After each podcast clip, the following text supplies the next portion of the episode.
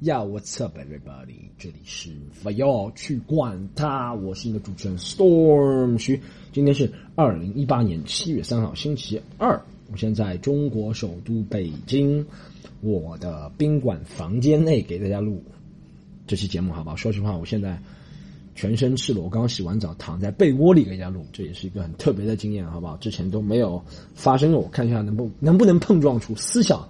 我不知道思想能不能碰撞，但我的那个和那个已经碰撞了，好不好？然后啊，录在躺在被窝里，裹在被窝里在录这个节目。首先，我吐槽一下我这个酒店，我这个酒店在北京，我不是住三天吗？这次在北京演一个英文专场，还有一个中文专场。英文专场已经演完了，是人不是特别多，有可能是礼拜天世界杯的关系，而且来的都是中国观众，一个老外都没有，特别厉害，只有中国观众喜欢我，是吧？全英文专场，但效果特别好。我就发现，如果别人是花了，尤其花一百块钱来看你，现在在目前这个阶段，花一百块钱看单口喜剧，在中国还是挺高的消费，你知道吗？他肯定是喜欢你的，然后他肯定愿意听你的。对任何的演员，喜剧演员来说，他只要愿意听你对上 comedian，你就成功了百分之八十了。后面的话就不是特别难了。说实话，这就是为什么演那种没有人认识你的场子是最容易或者最难的。就是最容易，就是因为他没有认识你，他不知道你的套路；但最难，就是因为他有可能一句话都不听你，你要花很大的精力，就让他听你也花很大的精力。所以我觉得很多人问我什么最重要，是你的前提还是你的梗还是怎么样结构？我觉得是抓住注意力最重要，绝对重要，用一切办法抓住注意力，好不好？有人会就有什么？二人转演员在讲段子之前，先翻个跟头，怎么样？让大家抓住个注意力，就算过了也没关系，因为跟头不是原创的，还可以再翻，对不对？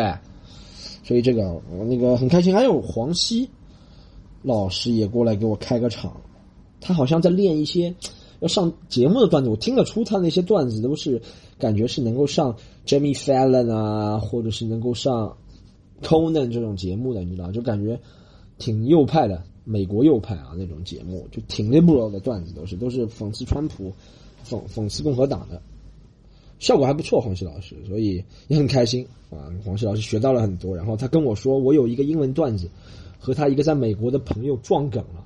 我觉得，哎，这就是一个比较奇妙的一个现象了，就是你的段子竟然，其实这东西我觉得真的，大家都我们都不认识对方，对那个人的段子也从来没有在电视上讲过，是吧？我也不可能认识他在美国的朋友。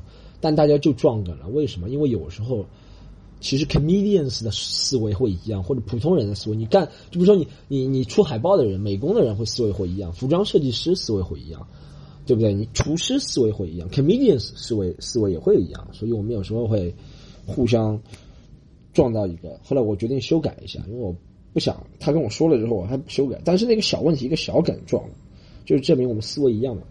效果挺好的，然后今天星期二晚上我准备演第二场，好不好？我觉得北京这个城市，我感觉一般般，不是国内我国内比较喜欢的城市，厦门，我觉得啊，旅游性城市，厦门，厦门我比较喜欢，成都，是吧？就城市啊，我们不按这里的人来讨论，就这个城市给我的感觉，就是如果把每个人都看作隐身的话，这个城市我会选择去哪里？我觉得厦门，还有成都就不错。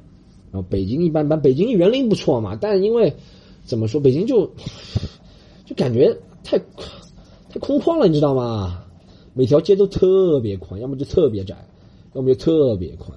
可能对于我这样一个来自上海的人来说，不大适应，你知道吗？因为在上海特别宽的那条那种路，基本上都是出车祸那种。就是大家有没有去过潮汐北路或者是沪闵高架的那条下面那条路，特别宽，对不对？里面车看都不看，就把你撞死那种。所以但北京有一个好处，我觉得一是园林设计比较好啊。回头吐槽一下我这个房间好不好？大家还想知道，我其实在网上订的嘛，然后在我已经吃过这个老档，上台老档上了两次啊，上当上这个微信订那个宾馆房间，一次去香港也是一次去这里也是。去香港的时候看房间，它上面写着面，把照片拍的不错是吧？挺大的，然后它上面介绍也是什么宽敞，下面人评论房间真宽敞啊，然后床很大，洗手间也很舒服很干净，然后我就定了。那时候还是和那个时候女朋友一起去，我靠，那个床就跟棺材一样大，我靠，然后那个房间就没比床大多少，那床真的就棺材，或者就跟泰式推拿按摩大家知道那种床，就感觉就是那种床，你知道吗？而且很高，我就感觉就是泰式推拿按摩，以前是什么不正经的店，那个香港，而且就是在那个微信上订的，你知道吗？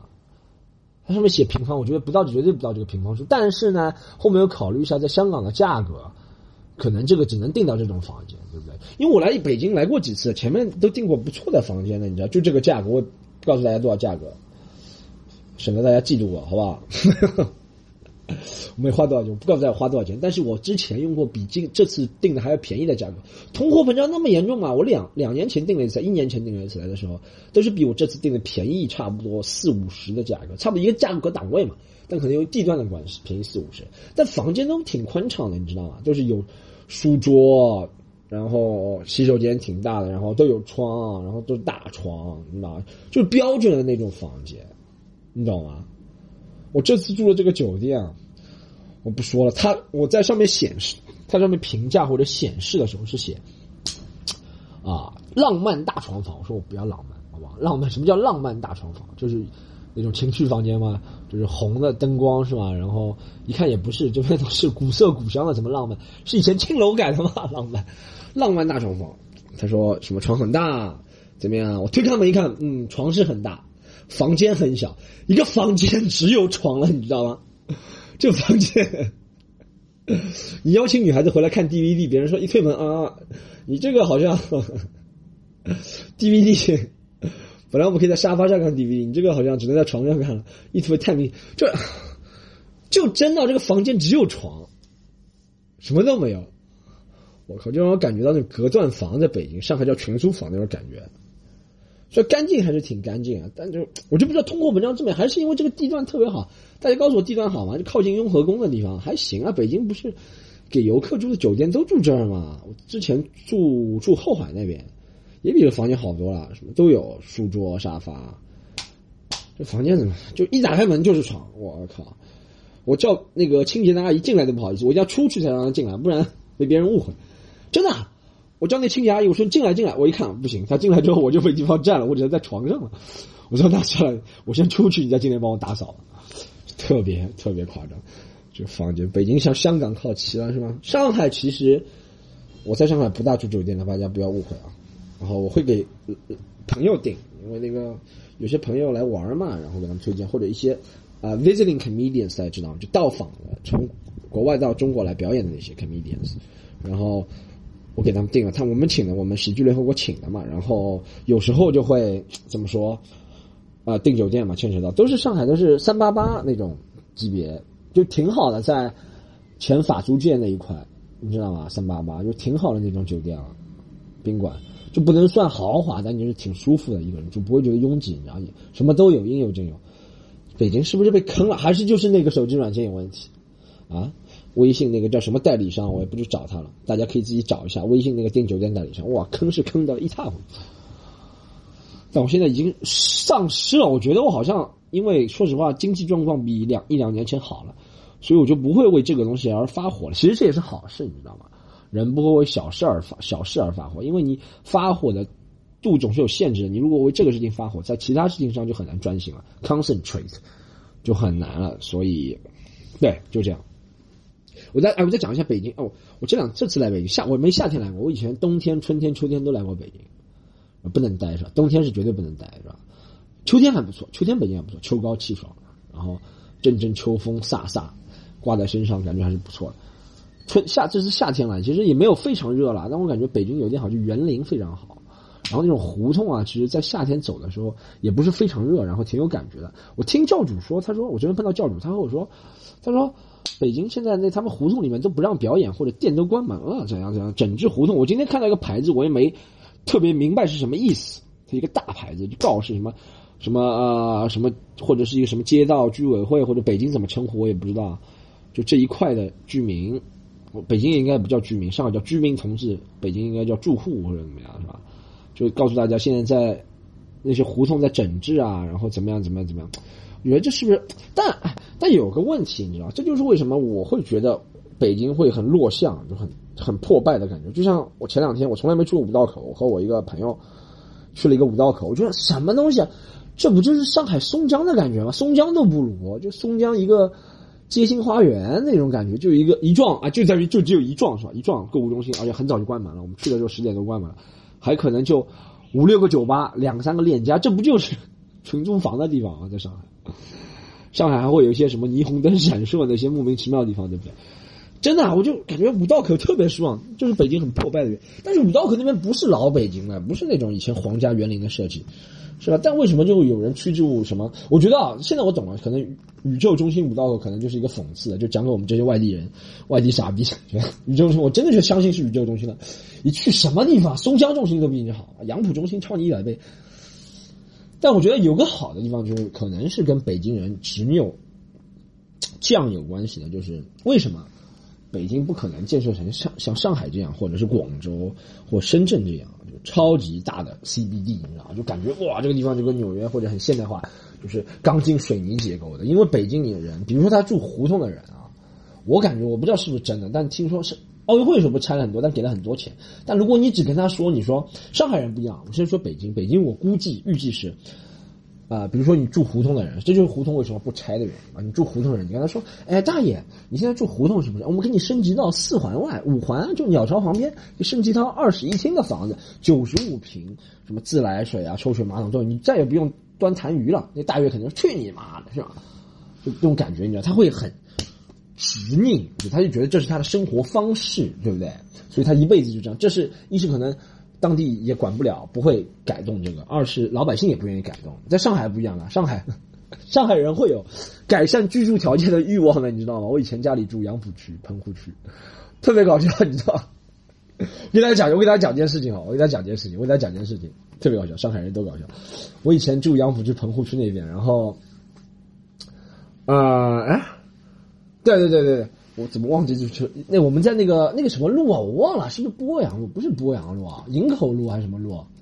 我忘了，反正那边。然后有一块是爱国新村里面有一块要拆，对不对？一开始政府来拆，他们反对，他们说政府强拆老百姓的房子，还没跟我们谈好条件。他说这里面有贪污什么什么，就说就说了一些东西，其实就是为了坐地起价嘛，你懂吗？这些。老百姓住在那个地方的老百姓就这点本事，你知道，就是为了坐坐地起价，然后制造点谎言，对不对？然后啊，这个东西，然后啊，可能就后面拆嘛，拆迁队可能就拆了两排，拆两排，后面民意四起，大家不拆了，就说啊，你反你不要我们拆，对不对？你觉得我们怎么怎么，那我们就不拆，不最公平嘛，最太平，大家都不要拆，就把前两排。拆了，然后前两排安置走了，前两排破房子的人拆，后面破房子的人都没拆。前两排破房子的人拆了，安置走，安置走了，你知道吗？然后把他们安置到可能松江啊这些地啊，不是松江，那时候是川沙啊，浦东川沙这些地方，这真的故事啊。然后一开始我看到横幅是拉的什么，我们不要拆迁，我们要什么什么。后来这些人看到政府真拆迁队真的走了，换了一条横幅，说什么我们居民生活民不聊生，为什么现在还不拆？我笑死了！这是我看到，这是我亲眼看到，绝对不能吹牛。十年前的事情，这是我看到人性最 low 的时候，你知道吧？前面在狂喷别人，你干嘛拆我们房子啊？你们中间什么官商勾结，拆我们房子能挣多少钱？一看别人走了，说你干嘛不拆我房子啊？我干嘛不拆我房子？我住宅条件这么差。他主要是看到别人，别的邻居。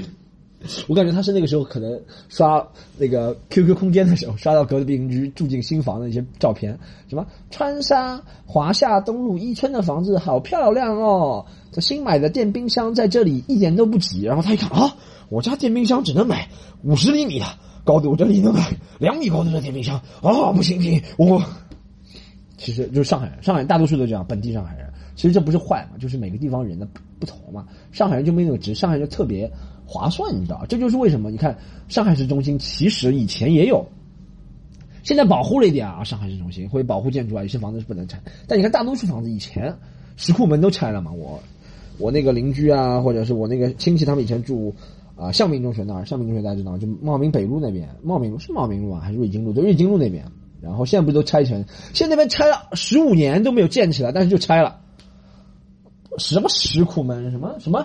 古色古香，什么什么什么都不要了，你懂吗？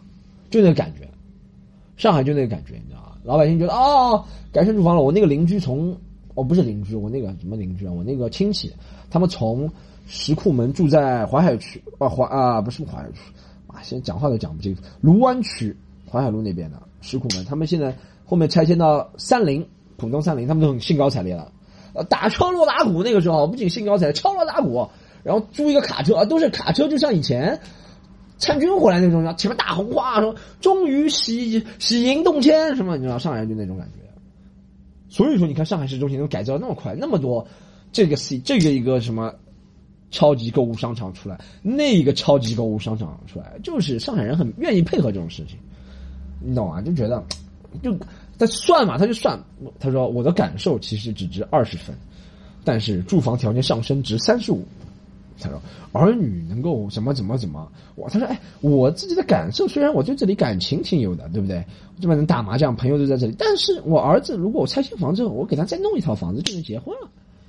对，上海人会这样算的，北京人可能不会这样算。我在北京也肯定有这样算的人，但大不大都不多。给我感受到这些人的气氛，就他们住在石库门的，就北京的胡同确实很破那种房子，还公共厕所，叫我住我也不会住，但他们就住了很。自得其所那种感觉，这就我感觉不一样，有那种有那种执拗的感觉，局气，这是局气嘛？我一直不懂局气这个词什么意思。但是，而且到北京，我说普通话就不知不知不觉就会加一点儿化音，你跟别人说不说儿化音，我真的感觉别人听不懂我在说什么。我说：“哎，呃，您好，呃，去那个仙踪坛怎么走？是吧？就一定要这样说话，不能说哎，你好，去仙踪坛怎么走啊？他肯定听不懂，他啊。” 哎，你说啥呀？你说啥，孙子？啊，孙子，说啥？讲话故意要加点，但我就感觉我这个舌子舌头是不是特别灵敏？一加翘舌卷舌音话，很多话都说了，有有破绽，有漏洞，或者是有破绽，或者说打个愣上海话叫吃字，是吧？就不是特别好。我们再讲下面好吧？下一个，下一个其实特别重要。那我今天读了一个东西啊，他说，呃。就是喜马拉雅，我我感觉我最近为什么点击量这么低是吧？点击量骤降，朋友们，你能不能帮我推一下好不好？大家推一下好不好？喜马拉雅，我手机上点击量这么低，喜马拉雅也不帮我推，你也不帮我推，你们 听的人都帮我推一下好不好？在朋友圈、微博上转一转好不好？如果实在觉得在公共场合转我这个犹如您的身份的话，你在朋友圈帮我转一转，您您在您家庭的小群帮我转一转好不好？你家庭什么什么城市快乐之家，什么张氏快乐之家。什么幸福一家人这种群里面转一转好不好？帮我就说推荐，他说这个上海小孩真好，好不好？大家，我这个节目还是想做下去的，已经是第三十二期了，是吧？三十二、三十三，忘三十二期，对，好不好？大家帮我继续做下去啊！然后讲讲下一个那个非常气愤的事情，非常气愤，就是今天起来一看，一是一是日本队输了。日本输了也没什么气氛了，那我觉得日本队确实值得尊重。我没看，我两点钟就睡着了，但我觉得这场球会很精彩的，你知道我在梦中就预感到这场球会很精彩，而且我感到日本人的素质。没想到这两天都在转日本人，就是之前转过之后也转过，我觉得这好像是一种计策，其实麻痹日本人，你就让日本人知道，其实虽然我们是反日的，但我你们有好的，我你们会就是不不给日本人找借口，你知道吗？其实这日本人这种行为不是几十年都这样的吗？以前好像。日韩世界杯还之前啊，好像广广岛亚运会啊时候，反正怎么样啊，就他们自觉清理啊，就运动会，然后，但是而且日本人本来口碑就是爱干净或者强迫症或者怎么样怎么样，对不对？我觉得没必要刻意渲染啊，对不对？刻意渲染干什么？你刻意渲染，我们看完，那你看完有人会主动会吗？不会啊。中超联赛还一个月之后再开赛，那时候早就忘了是吧？不用刻意渲染，自然一点，人家是值得尊敬嘛，那不用刻意渲染。这两天都是在说这个事情，是吧？但是好像弄了这样子，国民素质就会高扬，就一点一滴造成。什么时候我们自己有这个事情报道出来？其实我觉得我们也有啊，有些球迷挺好的。我也不知道是上港还是申花球迷，是吧？有肯定有一部分人挺好的，但是从从来从来没听到过报道。啊，媒体关注的重点就不一样，他觉得这就是一个重点的问题啊，不用去刻意宣传。我看头都晕了，每一每一个都是。日本球迷怎么怎么怎么怎么怎么样？没跟足球没关系的人还在感叹啊！日本真是一个强大的国家，怎么怎么怎么？你知道这些人就是我以前说过，他就喜欢在微博或者朋友圈转这种东西，你知道吧？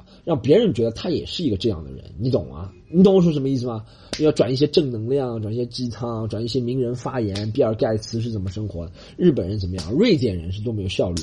奥巴马每天这么忙还能一小时健身？华尔街精英是怎么样打理自己的日常时间的？一定要转这样的，反复讲了这个问题啊。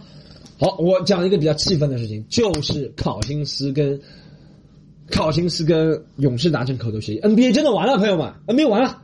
明年 NBA 是今年十月份开始的，到明年十月份我们再开电视机看一下，好不好？等到啊追梦和明年是吧？追明年追梦，还有明年是不是？明年不是追梦，二零二零年是追梦，明年一九年是呃那个呃汤神，明年汤神还有杜兰特，明年是球员选项，两个人都到球员选项的时候，我们看一下好不好？勇士队再怎么操作，好不好？其实他如果要硬续约，还是可以续约的。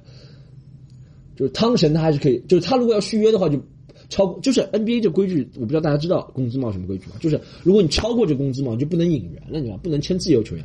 但是像汤神或者是杜兰特这样本来就你在队里的球员，比如说杜兰特，其实明年就比如说汤神明年要加到三千多万，勇士队要给他还是可以给的，你懂我说什么意思吧？但是永年就要看明年是不是杜兰特和汤神。到球员选项的时候还愿意留在这儿，我觉得他们没有理由不留，啊，没有理由不留，真的，就算牺牲一点工资，牺牲个五百万啊，税后其实也没多少，一千万，但他们带来的曝光率是吧？然后荣誉感是吧？这种差太多了，曝光率就代表钱嘛。你看汤神在安踏这么火，就不是因为勇士队。你说汤神如果在随便什么队，我们说吧。其他队和汤神水平差不多人，你说沃尔在中国有那么火吗？在美国也没汤神火，对不对？沃尔比汤神，我觉得会打球打得好一点吧，应该是啊。就勇士，就这就形形成了一个怎么说啊？就像一个巨无霸型的企业，大家都愿加入你啊？怎么就有什么比较好的例子啊？举一下，银河战舰那种感觉。但银河战舰当时还有，但是银河战舰就不一样，你可以全世界草人。当时皇马或者是巴塞罗那，他可以抗衡他，他可以一是他可以全世界草人，二是。他没有什么工资帽，你知道吗？可以就无休止的是吧？勇士就是在规则内就玩的太好了，你知道吗？什么考就考辛斯五百万，这就等于漫威的英雄和 DC 的英雄现在合体了，你知道吗？接下来怎么样？接下来灭霸一个，受不了啊这个，NBA 真的完了，这什么看头？这五个人，这五个人什么看头？就像啊，我给大家举个例子，我以前打，我不知道大家打过这个游戏吗？足球经理。FM 还是 CM 是冠军经理或者 FM CM，我记得我印象最深的是打足球经理零零六的时候，那个时候天天跟朋友在家里打是吧？这是我印象最深的一段时候。让我想想是零六，其实我从高中就开始打，但对高中打 CM 零三，但是印象最深的还是足球经理零六。那时候联网跟朋友打，就谁能够同时集齐法布雷加斯，那个时候法布雷加斯嘛中场最厉害，席尔瓦是吧？就是曼城的席尔瓦是吧？就现在曼城那个席尔瓦，以前那个席尔瓦。及其什么亚亚图雷，然后前面前锋是 K 神，加上维拉是吧？门将是阿金费耶夫，就不要打就没意思了，我就会自动会把一些人让给他嘛，我觉得太没意思。勇士不会这样觉得嘛？勇士管理层，当然他们是向前看的啊，就不会觉得。但真的，他们不会觉得这已经结束了，他毁坏篮球这项运动，你知道吗？以前真的，我以前跟你说，杜兰特第一次转会的时候，我还没有这么生气。杜兰特第一次转会，我觉得啊，勇士因为输了，他们想东山再起，就找杜兰特过来，你知道吗？现在你已经是两届冠军，打总总亚军是四比零，季后赛输两场的球队，两年季后赛输三场的球队，还来了一个考辛斯联盟第一中锋，真的我去都能夺冠军，现在真的我去都能冠军，好不好？我每场上个五分钟。周琦，下一步怎么样？签周琦了吗？要讨好中国市场，要签周琦了，周琦拿一枚总冠军戒指，是吧？然后到中国来骗钱，就是勇士队的战略。我真的，真的考辛斯这次啊，我真的看不起勇士队啊！我不知道现在口头协议，空考辛斯是不是会收到很多什么死亡威胁啊这些东西，骂他怎么样？但我觉得考辛斯不会怕，没有没在怕的。考辛斯一辈子都在被被人骂的，所以他没在怕的。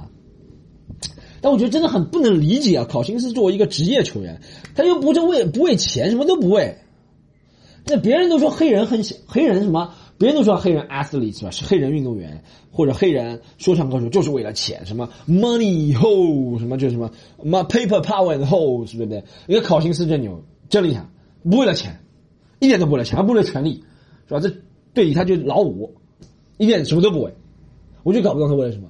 伟大伟大的伟大的社会主义，我就不知道，考辛斯真的是个特例啊。就考辛斯就算受伤，像躺赚也能赚个三千万吗？哎，我不，我就刷刷全联盟，我就去拿一个中产。啊，真的，以后 NBA 对吧？设工资帽还是个最低工资，好不好？给个球员，比如说，你说保罗四年签了一点六亿，但保罗最低不能四年低过多少多少多少，好吧？NBA 不是一个很完善的福利系统吗？你再给观众一点福利，好不好？现在没人愿意看了，明年。明天真的没人愿意看了。哎，我觉得还有一个办法打破勇士，就是说，哎，勇士你就不要比了，好不好？勇士，然后我们在总决赛的时候，其他二十九个队挑一个出来跟你打，你其他二十九个队打一年，你就自己跟自己练。然后我真的特别烦勇士，今天开始特别烦勇士，特别看他们做的出这些事情，我觉得他们是实业，就是你知道，像以前曼联和阿森纳真那么厉害的时候，也不会说。会有啊，曼联和呃阿森纳和热刺挖过一次墙角，但没有那么明显的，你知道？皇马和巴萨真那么厉害，也只有，呃，谁？就飞哥一个人是吧？你说他这样，哎，你因为别人都知道竞争的好处，你知道吗？就像麦当劳不会把肯德基压垮，或者是百事可乐不会把可口可乐压垮，或者是可口可乐不会被把这个耐克和阿迪一定要在寡头总比垄断好吧？你懂吗？就和滴滴这个事情。就这个意思嘛。现在有了那个美团专车之后，大家就知道了，呃，寡头的好处有两个的好处，总比一个好。现在 NBA 就真的完了，完蛋了，靠心思！我看着现在看到库里就气嘛。哎，真的，我觉得你，我现在就我就就从今天早上彻彻底对勇士队绝望了。以前还买过勇士球衣的。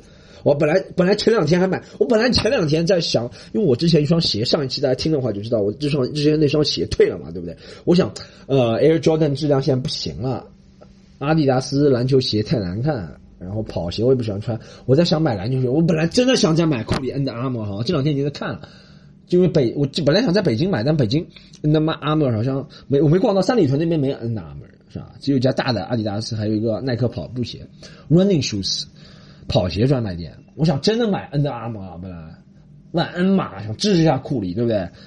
但我彻底看不起，所有勇士队的人都看不起，真的反勇士第一人，现在就网上，等我开一个反勇士好吧？大家勇士球迷真的，你想解解关我就解关我吧，我真的受不了了，好不好？我完全受不了，我爱篮球爱了这么多年，就因为你，我明年不能看了，因为我知道看到谁。我知道我看到欧文再过多少人是吧？欧文把霍勒迪过成过成狗，他就算闯到总决赛还是被勇士血虐，就这样，是吧？考辛斯总要打爆那个谁霍福德是吧？杜兰特总要打爆塔图姆就这样，不管怎么过，哈登、保罗，不管你把别人脚踝晃断多少次。西区决赛说不定不到西区决赛就被詹皇淘汰了，对不对？詹姆斯明年又是悲情英雄，是吧？詹姆斯明年要夺总冠军，但是詹姆斯这个事情是个特例，一是呢他要捞一个人生最后的大合同，满三十四了，结束之后可能捞不到，最后四年嘛，詹姆斯说了，打满二十年嘛，对吧？然后今年是第十七、十八、十九、二十嘛，对不对？打满二十年，然后啊，上次谁说的？就我有些运动员。他可能就不会对对，这样这样好像是詹姆斯说，就打二十年是吧？最后一个大合同，詹姆斯，然后去了一个天使之城，最大的城市洛杉矶，然后本来还可以抗衡一下啊，这签了什么？签了麦基、兰斯都什么人啊？还工资下高？你看去年谁谁谁一百多万是吧？杰拉德格林只有，好吧？难民收入，这勇士真看不起。支持又支持湖人，我又要回来支持湖人了，啊，我支持湖人，就是你知道，像我们这样的人，总会 rooting for underdogs，就会弱着，看到就不忍心看到。去年我觉得还行，你知道吗？还不算特别。去年就是，本来我觉得凯尔特人还有那个火箭还行，今年差太多。就因为勇士把我二十年，我就那个 Under Armour 鞋子也不买了哈，我现在只支持。我买下个买勒布朗，勒布朗鞋再难看，勒布朗鞋真的难看。勒布朗鞋穿出去，人家觉得 storm 真的穿勒布朗的篮球鞋来参加表演吗？啊，穿两个靴子上，穿两个铁链脚链，真受不了。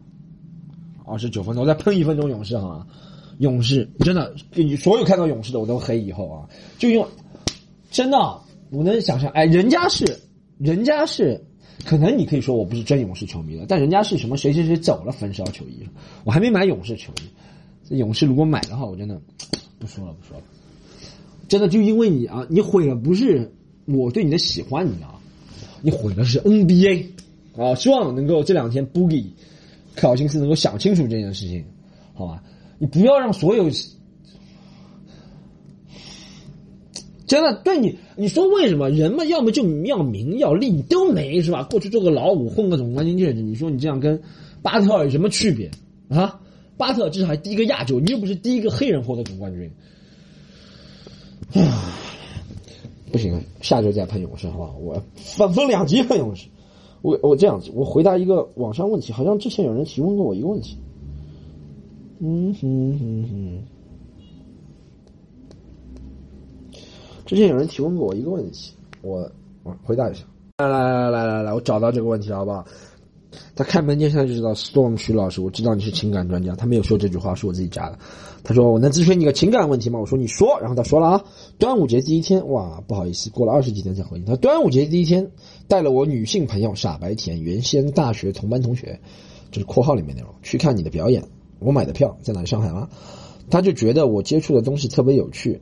第二天回去，等一下，什么叫 什么叫觉得你接触的东西特别有趣？是我们有趣，就呼兰的段子，是我们有趣。说你接触的东西特别有趣，我演完了，他就觉得你接触东西无趣了。你接触的东西怎么这么随机呢？好，继续念下去。我买的票，他就觉得我接触的东西特别有趣。第二天回去，他招待我去他哇。什么？你来看我们演出，第二天请你去他家了。我演了这么长时间也没有人请我去他家。第二天回去，他招待我去他家吃饭，做饭来感谢我。哇，越看越是刺激我这个是吧？结果做饭一塌糊涂，全程我负责，烧的特别好吃。他可能有点小感动。到了晚上，我们去音乐节，哇，安排的很还蛮好。我认识现场 DJ，所以有点路子，就找到了免费 VIP 票。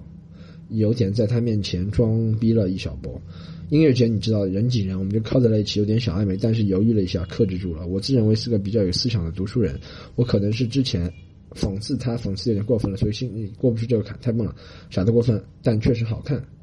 哦，你讽刺他傻的过分了是吧？然后但确实好看，好看的也是过分。我没见过这种观众啊，在我观众席里啊，你是不是先治个失治治疗个失明？啊，晚上打车回去，我们坐后座，他挨着睡着了，我心中有点莫名宠溺的感觉。我可能是发春或者怎么样，如果不是我大学同学，那我那晚一定干坏事了。我自认为自己不是一个好人，不像他一样连白白莲花。白莲花是什么意思？我等会查一下，好吗？白莲花是玉女吗？还是第三天最重要？差再次让我差点上门，拿他包的粽子。差点撞上他的父母，我被吓跑了，所以我现在很纠结。确实好看，但是我怕以后在一起久了，按照我渣男的性格，感情就腻歪了。那那么多年的朋友，是不是都没有了吗？这个朋友是在我向我炫耀他是渣男是吧？